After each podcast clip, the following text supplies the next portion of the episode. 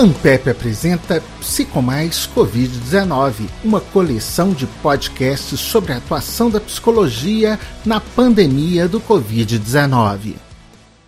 Olá, eu sou Robson Fontenelle, jornalista, e este é o podcast Psicomais Covid-19. Este episódio é sobre os desafios e impactos do bullying nas escolas, especialmente neste momento de pandemia. A temática é pesquisada pelo GT da Ampep, Psicologia e Moralidade, do qual faz parte a professora Luciene Tonheta, do Departamento de Psicologia da Educação da Faculdade de Ciências e Letras da Unesp.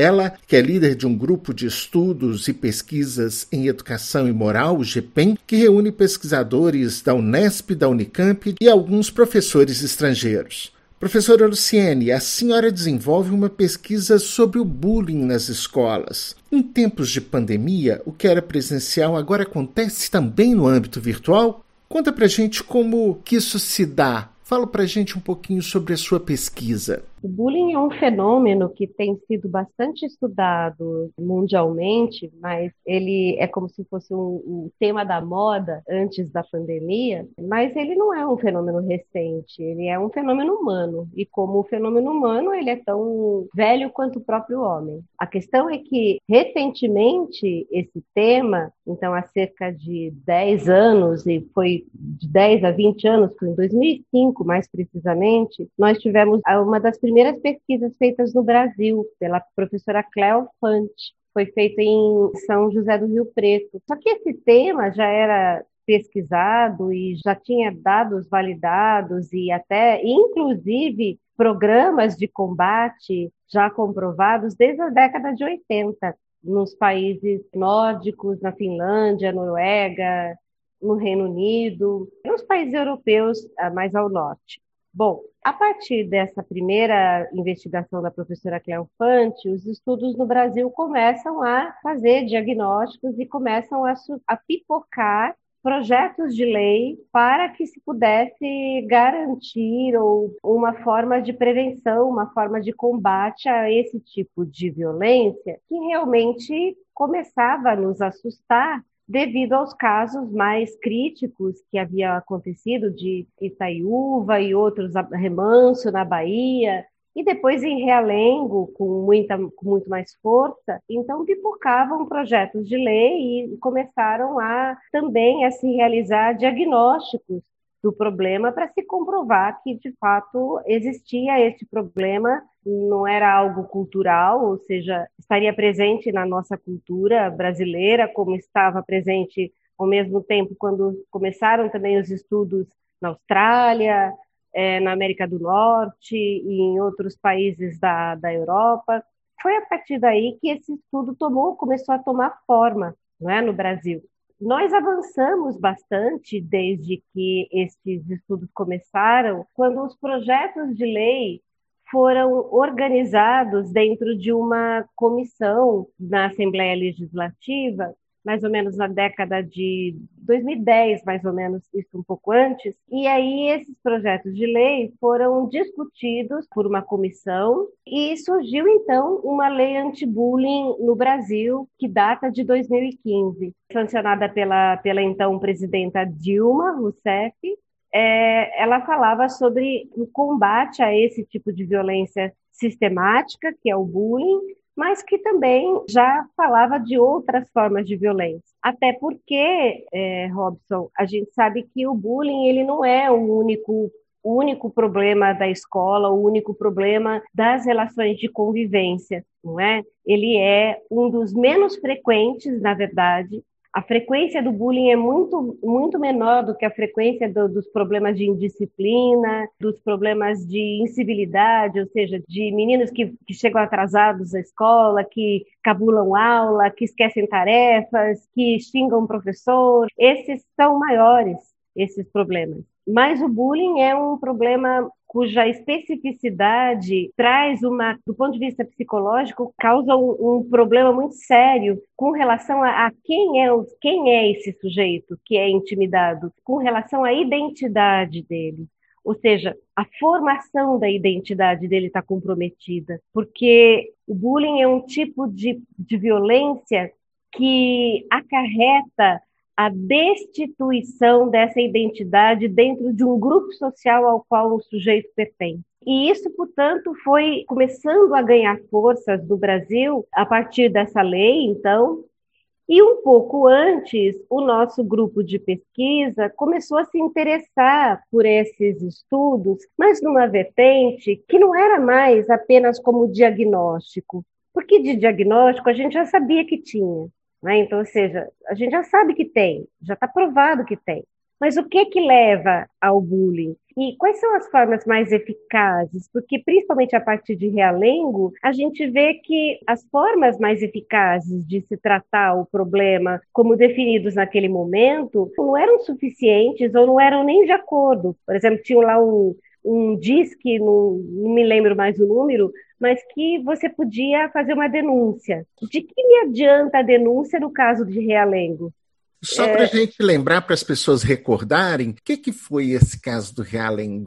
O caso de Realengo é, teve um episódio muito mais recente, muito parecido, é, que foi o de Suzano. Foram é, dramas ou foram momentos em que ex-alunos da escola, um ex-aluno, no caso de Realengo, que era alguém cujo valor de si era bastante rebaixado, que tinha sido vitimizado na sua infância, na sua adolescência, é, que tinha sido hostilizado pelas suas características físicas, e depois de um tempo, claro que essa não é a única explicação, por isso o bullying é um problema muito complexo, e é exatamente essa é a necessidade de termos nos aprofundado nas pesquisas, para além do diagnóstico, porque ele não é um fenômeno causado apenas por uma reação do, de um colega que faz uma brincadeira, mas é por repetidas vezes, é por uma sensação até de impotência da própria vítima, é por um público que assiste e é por uma conjuntura de fragilidades, de relações frágeis ou de relações violentas na sua família, na escola, é que alguém se torna vítima de bullying e pior ainda, ele se torna depois um autor de bullying. O caso de Realengo, então, foi um desses. O garoto era intimidado, hostilizado, e ele, depois de, um, de anos, ele retorna à escola, vai buscar sempre os seus pares, como era o caso do garoto também de Suzano, que aconteceu em 2019, busca os seus pares, os seus iguais. Então, não nos grupos de pares em que ele tem na escola, mas ele vai buscar na Deep Web, ou seja, nos grupos daqueles que fazem discursos de ódio, daqueles que são iguais, daqueles que têm o mesmo problema de se sentirem pouco valor, de grupos que ostentam, de grupos que usam a violência. Agrega-se a esses grupos e então vai para a escola com uma arma, entra na escola, como era ex-aluno, passa pela portaria normalmente, numa mochila com armas e mata. Mata funcionários, mata professores, mata colegas. Do mesmo jeito como em Suzano. Dez pessoas morreram em Suzano. Foi ainda pior do que a tragédia de Realengo. Então, essas tragédias, elas fortificaram um pouco mais essa necessidade de um trabalho mais contundente, mais eficaz, porque não adiantava a gente colocar câmera na escola ou fazer medidas do disque denúncia, se o problema é, não é a remediação, não é a intervenção, é, na verdade, a prevenção. E aí, então, as nossas pesquisas dentro do grupo de pesquisas que a gente tem, e junto na, na foram no sentido, nesses anos todos, de buscar as características, os mecanismos psicológicos que estão presentes tanto em autores, como em vítimas, como em espectadores de bullying, ou seja, naqueles que participam e se envolvem nesse fenômeno, que explicariam por que ele se envolve nesse tipo de problema mas não para caracterizar apenas como um problema psicológico, sem se esquecer das outras ciências que hoje não, não, nós não podemos caminhar separadas. Então, a antropologia, a sociologia, elas estão juntas aí não se esquecendo de que o bullying é um fenômeno grupal e que depende sim também, tem uma influência muito dada pela cultura, pela questão da hostilidade, da ostentação presente na cultura, não é em determinada cultura, mas em todas as culturas tem a sua porcentagem, a sua parcela de hostilidade. Mas, enfim, tudo isso para dizer que, então, nos interessou essa pesquisa sobre quais características estariam em jogo para pensar, então, depois, em maneiras mais eficazes de intervenção. Explico.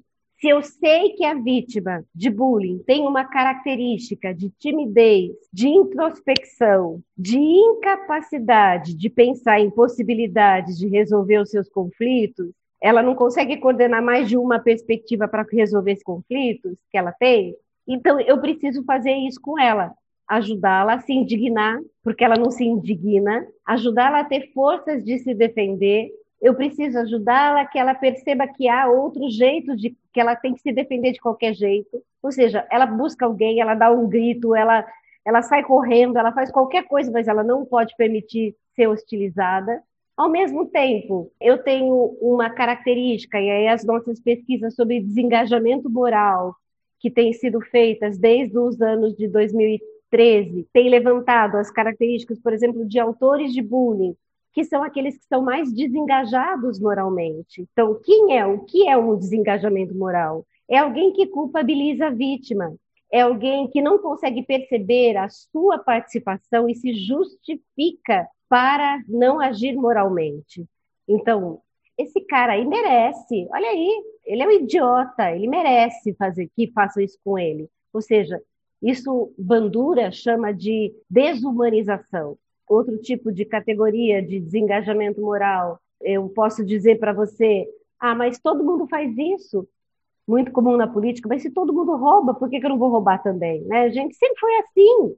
Ou seja, então é, é a difusão da responsabilidade. Todo mundo faz isso. Normaliza, né? É, então são justificativas morais que eram muito presentes nos autores de bullying e que mostram, portanto, o que, que essa pesquisa nos dá? Dá elementos para poder pensar que uma ação eficaz da escola, ou para a gente poder modificar uma situação de bullying, é avançar na aprendizagem de valores morais. Ou seja, é ajudar esses meninos a perceberem a dor do outro, é ajudar esses meninos a se sensibilizarem, a terem algo que eles têm pouco, que é empatia com a dor do outro. Tudo isso para explicar de onde é que a gente partiu. E aí falta ainda dizer da pandemia, vamos lá.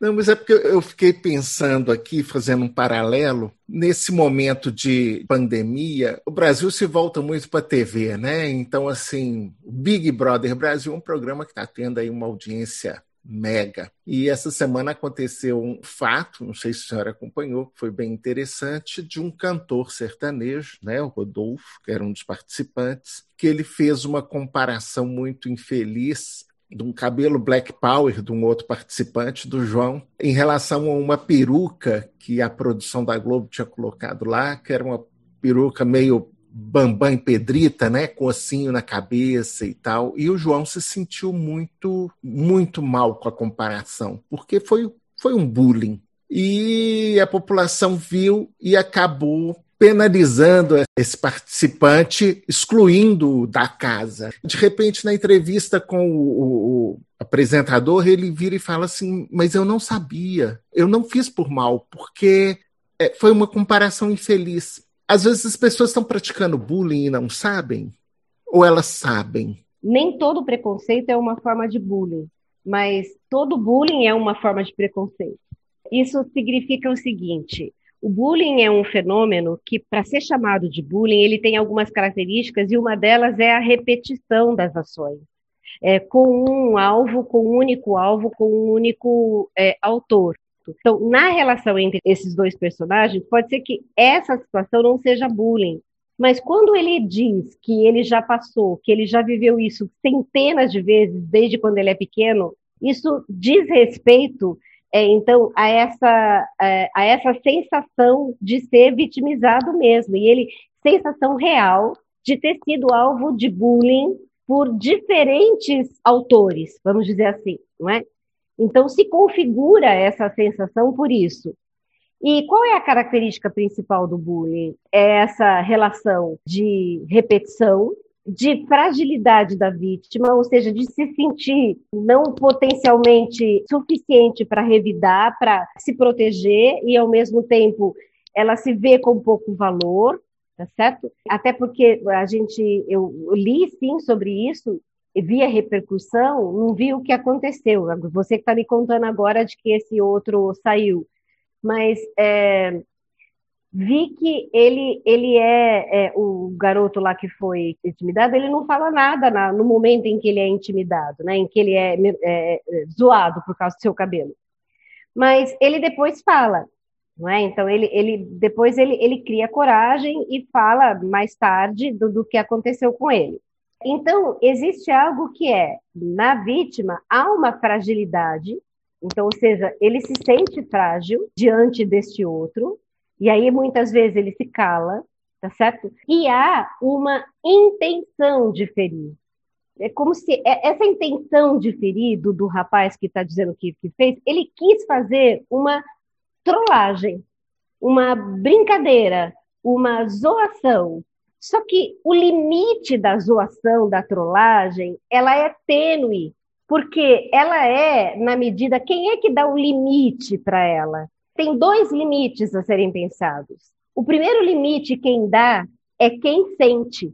Ou seja, então, é por isso que é, quem sente precisa dizer. Precisa dizer para o outro, eu não gosto de ser tratado desse jeito, isso me causa uma dor, como ele fez depois. Ou seja, para que o outro possa, epa, mas eu não tive a intenção. Ué, você pode não ter tido a intenção de me causar uma dor, mas você fez um rebaixamento da minha personalidade, da minha identidade. Então você causou uma dor. Existe uma intenção nesse sentido. Existe essa intenção, e isso é verdadeiro.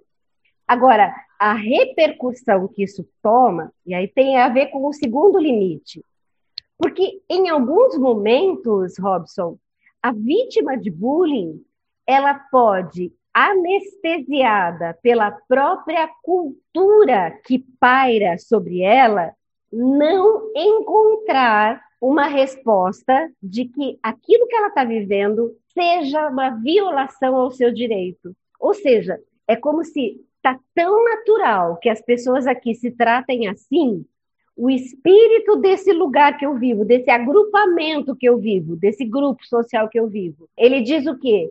Que as pessoas, para viverem aqui, precisam ser chamadas de, de idiotas, de gordos, de cabelo ruim. Ou seja, isso é tão natural que eu não consigo me manifestar, porque ah, para eu poder fazer parte desse grupo social, eu tenho que aceitar. Então, eu tenho que aceitar ao mesmo tempo de que isso é uma situação natural para todos nós que estamos aqui nesse grupo. Esse grupo valoriza, valida isso. Então, eu aceito. E neste sentido, aí vem o segundo limite, que é o limite não do politicamente correto.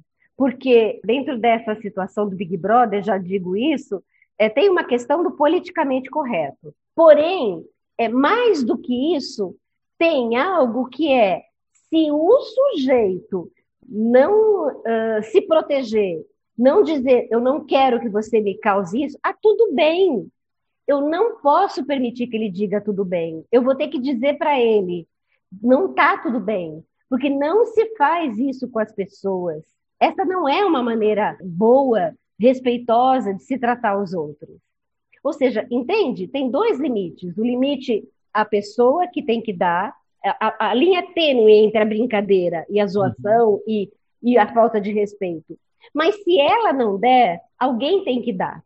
Então, a resposta da população, a, a resposta das pessoas, tirando esse rapaz, dizem respeito a um limite, a um superego social. Que bom que, que isso tenha acontecido. Porque essa explicação de que eu não sabia disso é frágil demais. Hum. Não dá mais. Há três séculos atrás, a gente podia até dizer: ah, não sabia disso. Porque eu não tinha conhecimento suficiente do ponto de vista científico, che chegando aqui para mim, no Brasil, ou lá onde ele mora, em Goiás, seja lá onde ele mora, para ele poder entender que essa cultura do machismo, essa cultura da superioridade, ela não pode ser admitida. Mas hoje é estampar no seu próprio, na sua própria testa a ideia de ignorante. Ignorante no seu termo mais mais ruim, que é ignorante do ponto de vista moral. Ou seja, alguém que de fato que mostra é, aquilo que, que pensa, não é? Infelizmente. E, de uma certa agora, forma foi até bom ter acontecido, né? Porque sim, é, é, e deu uma repercussão interessante, né? O que traz o assunto à baila.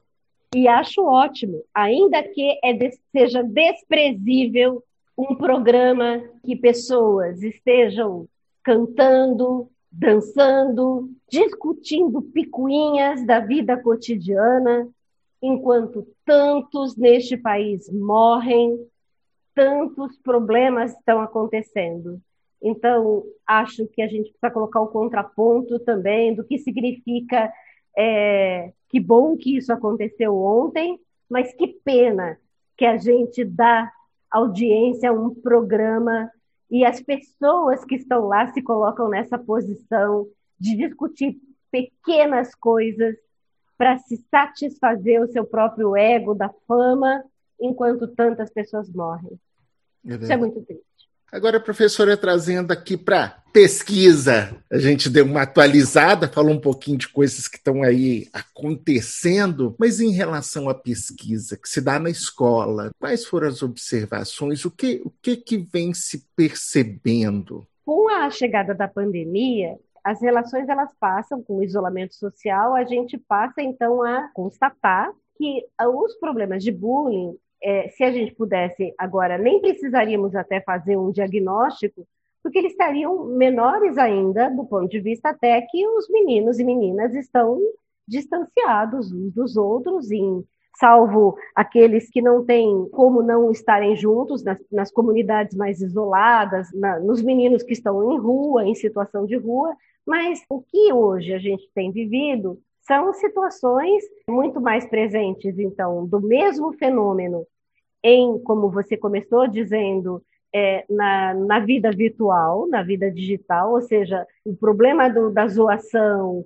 da brincadeira de mau gosto, da trollagem, da provocação, da perseguição, da ameaça de maneira virtual, mas que também não deixa de existir um problema da natureza do bullying, ou seja, que ela só mudou do, o espaço em que a gente vive, mas as pesquisas hoje elas precisam se voltar a outras formas de violência que estão acometendo os nossos alunos, que não mais as formas de violência presentes naqueles momentos de antes da pandemia. Então, os dados das pesquisas de antes da pandemia nos mostravam que a frequência de bullying era a menor. Por exemplo, numa das investigações que a gente fez recentemente, os dados da Secretaria do Estado de São Paulo, a gente vê que a frequência de bullying nas escolas paulistas elas são praticamente as mesmas frequências dos, dos dados da OCDE para o Brasil,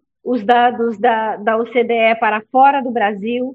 Então, cerca de 20% a gente tem de meninos e meninas que já passaram por situações dessa forma de um problema entre pares, repetidas vezes, com a intenção de ferir, se sentindo ameaçado na frente de um público. Porque a gente tem que levar em consideração essas cinco características do bullying. Mas notaram também outros tipos de violência bastante presentes na escola. E um dado interessante que essas notícias nos trouxeram é que, por exemplo, existe algo que é a violência está presente no entorno da escola, para além da escola.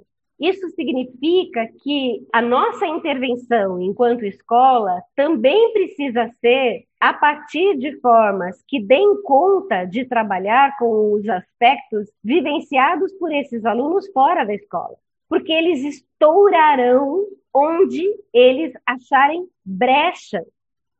E as brechas vão aparecer onde os alunos se sentirem pouco valor. E qual é a relação disso com a escola?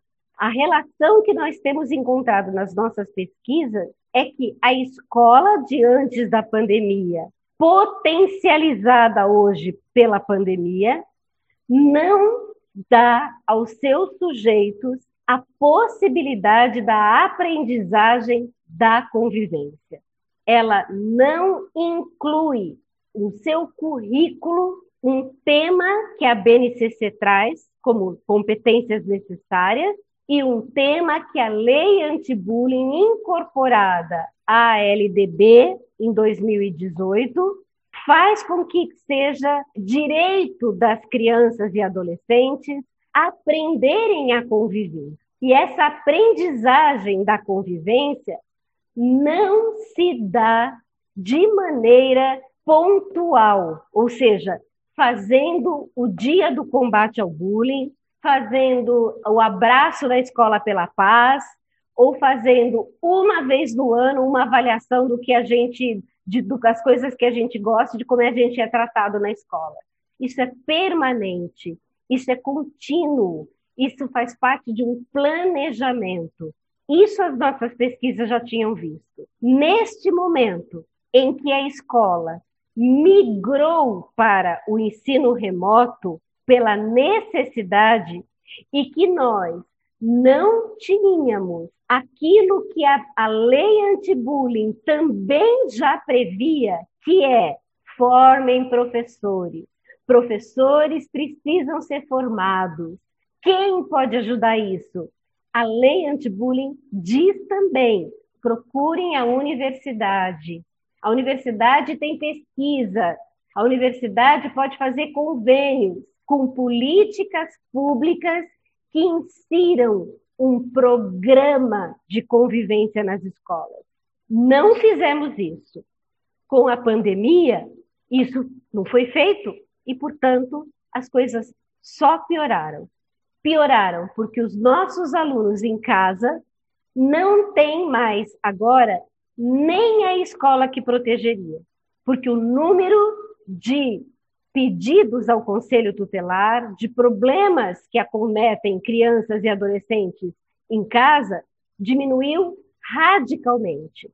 O número de pedidos de ajuda para o cyberbullying, para cyberagressões por adolescentes e crianças, essa pesquisa, por exemplo, foi feita pelo SaferNet é, atual, atual, diz que é, o número, o acesso desses adolescentes em 2020 foi de 300 casos apenas, sendo que em 2019 mais de é, 3 mil casos. O que, que isso quer dizer?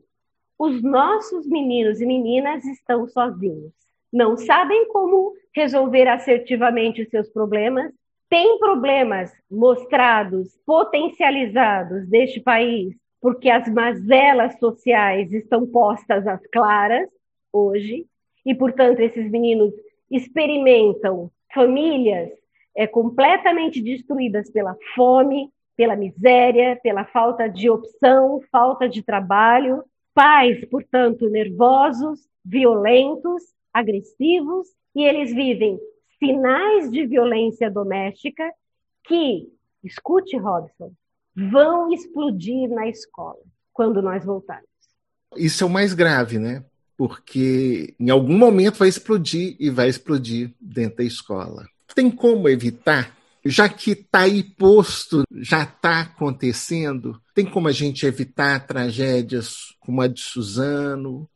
As experiências que a gente fez e as pesquisas que a gente conduziu desde 2015 até, é, até 2020, elas mostram que existem formas eficazes tanto de diminuir a, a violência, de fazer com que esses meninos se sintam mais seguros, protegidos, que aumente o número de amigos, que eles consigam se sentir importantes para poder ajudar as pessoas, que eles sintam que o espírito da escola modifica, ou seja, o que o bonzão da turma, aquele que é o autor de bullying, acha que é bonito, hum, ele vai pensar duas vezes, porque nessa escola aqui, ser bom significa ajudar e não ser aquele que faz a brincadeira ou a zoação. Então, esses aspectos todos a gente conseguiu provar que existem formas eficazes de dar conta deles. Sabe como?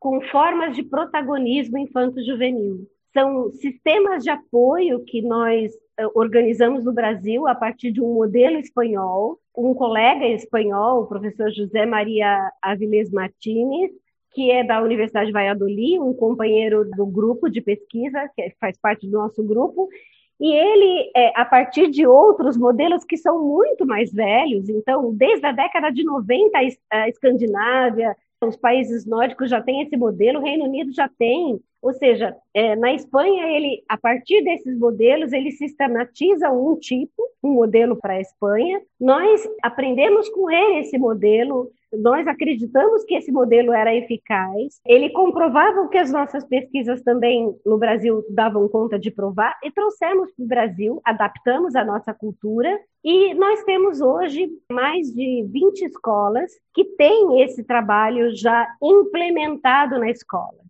E aí o que a gente tem, ainda que de maneira artesanal, não é? Pessoas, é, escolas que têm conseguido muito sucesso na ajuda, na preservação da saúde desses, do, dos seus alunos, com a contribuição desses meninos que são chamados de equipe de ajuda. Então, ah, Luciene, nessas escolas não vai acontecer nenhuma situação de bullying, nessas escolas não vai acontecer nenhum problema. Vai acontecer. Claro que vai, porque nós não estamos é, isentos de acontecer essas questões mas elas serão resolvidas de maneira muito mais eficaz, com muito menos prejuízos aos alunos, professores e à comunidade educativa. Então, a gente tem percebido que essas escolas têm conduzido trabalhos de ajudar os seus alunos, porque não dá. O professor, por exemplo, é, eu não falei a pesquisa lá do, de que os dados mostram que o entorno da escola é mais vulnerável, não é à toa. Quem está no entorno da escola, no caso das escolas públicas, não são os professores. O professor não mora no entorno da escola, a maioria, não é? Então, quem mora naquela comunidade são os próprios alunos. Quem sabe o menino que está sendo violentado pelo pai, pela mãe, pelo padrasto, são os próprios vizinhos. Então, existe algo que a gente precisa lembrar, é que a nossa escola hoje, ela é uma escola arcaica, montada num modelo é, muito tradicional de ensino, de que o professor faz e o aluno escuta. Migrar para o ensino remoto foi exatamente isso que os professores continuaram a fazer, sem considerar que antes da pandemia, interessantemente, a gente lançou um livro antes da pandemia que se chamava Escola Sem Parede.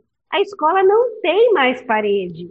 E não dá para continuar assim, eu sentada, ouvindo 50 minutos de cada aula e agora piorado 50 minutos na frente de uma tela de computador.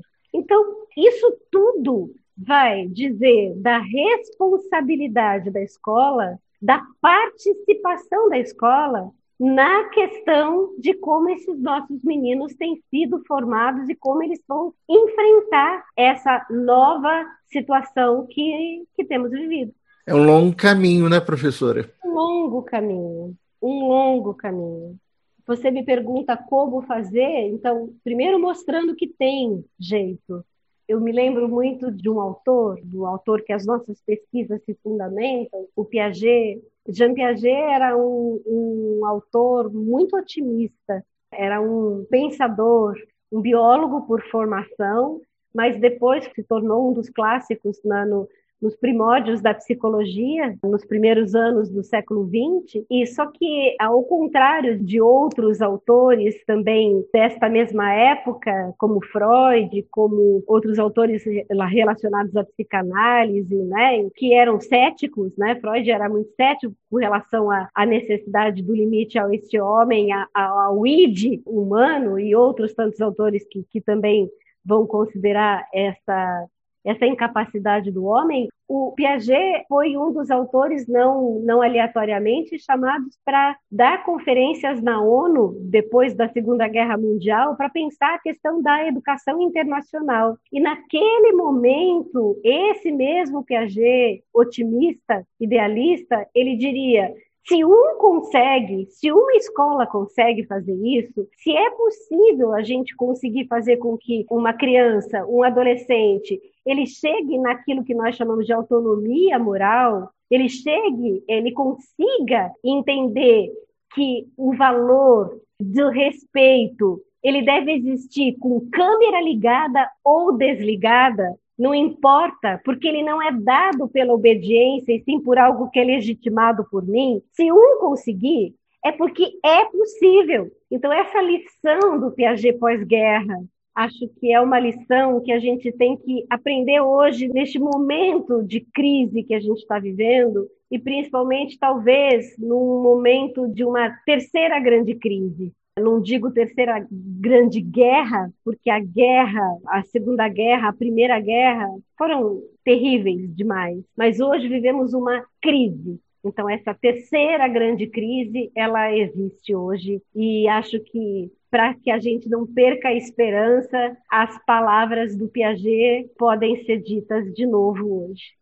Que ótimo, professora. Teria mais alguma coisa que a senhora gostaria de falar para complementar, que acha que deixou de ser dita? Essas pesquisas foram publicadas, a gente tem vários materiais, elas estão. Nós temos um site que acho que, principalmente hoje, que é especialmente o dia do combate ao bullying, né? Hoje é o Dia Nacional do Combate ao Bullying dia 7 de abril. Acho que é um momento da gente não acho que não tem o que muito comemorar, sabe? Porque a nossa lei, ela, além de ela ser muito pouco reconhecida, ela pode ser conhecida, mas muito pouco reconhecida né, no Brasil e principalmente entre as políticas públicas que ainda não acreditam na necessidade de investir nessas questões de convivência. Não acreditam. Então, elas pingam lá no, no que se diz de saúde mental, estudar matemática, porque vai ter que tirar nota no IDEB, estudar português, porque os alunos do Brasil não sabem escrever, é, pingam lá no competências socioemocionais, mas como se fossem todas caixinhas que dá para a gente separar e fazer de maneira isolada o trabalho com os alunos. Não dá, não dá. Definitivamente então, que... não dá mais para continuar como era há 30, 40, 50 Não dá, não dá. E a pandemia só veio dizer: ou vocês param, ou vocês param. É. Porque, infelizmente, nós teremos muitos problemas quando voltarmos. Já estamos tendo, né? A gente sabe. Hum, joia. Acho que é isso. O site do nosso grupo é www.somoscontraobullying.com.br, tudo junto. somoscontraobullying.com.br. Lá a gente tem a plataforma da rede de equipes de ajuda do Brasil, com todas as escolas que têm equipes de ajuda que são cadastradas nessa rede. Tá bem? E com relação a, ao grupo de estudos, a gente tem também lá o, o www.gpen.org, que é o site do GPEM. Quem entrar por um, quem entrar por outro, cai no mesmo. Nós agradecemos a presença da pesquisadora Luciene Tonheta professora do Departamento de Psicologia da Educação da Faculdade de Ciências e Letras da Unesp, que é líder de um grupo de estudos e pesquisas em educação e moral, o GPEM, que reúne pesquisadores da Unesp, da Unicamp e alguns professores estrangeiros também. Ela que conversou conosco sobre os desafios e impactos do bullying especialmente nas escolas neste momento de pandemia. A temática é pesquisada pelo GT da Ampep Psicologia e Moralidade, do qual ela faz parte. Participe você também do Psicomais Covid-19. Envie um e-mail para secretaria@ampep.org.br, repetindo secretaria@ampep.org.br ampep.org.br. Lembrando que Ampep é com dois P's mudos no final. Envie esse e-mail com o tema da sua pesquisa, o GT da Ampep que participa, seu nome e telefone. O Psicomais Covid-19 quer divulgar o seu estudo realizado sobre a psicologia nestes tempos de pandemia. Ouça, compartilhe, divulgue, participe da série Psicomais podcasts institucionais e de assuntos de interesse da comunidade Ampep. Podcasts Ampep. Toda quarta-feira um episódio novo, Psicomais ou Psicomais Covid-19. Ouça, compartilhe, divulgue, participe. Psicomais ou Psicomais Covid-19.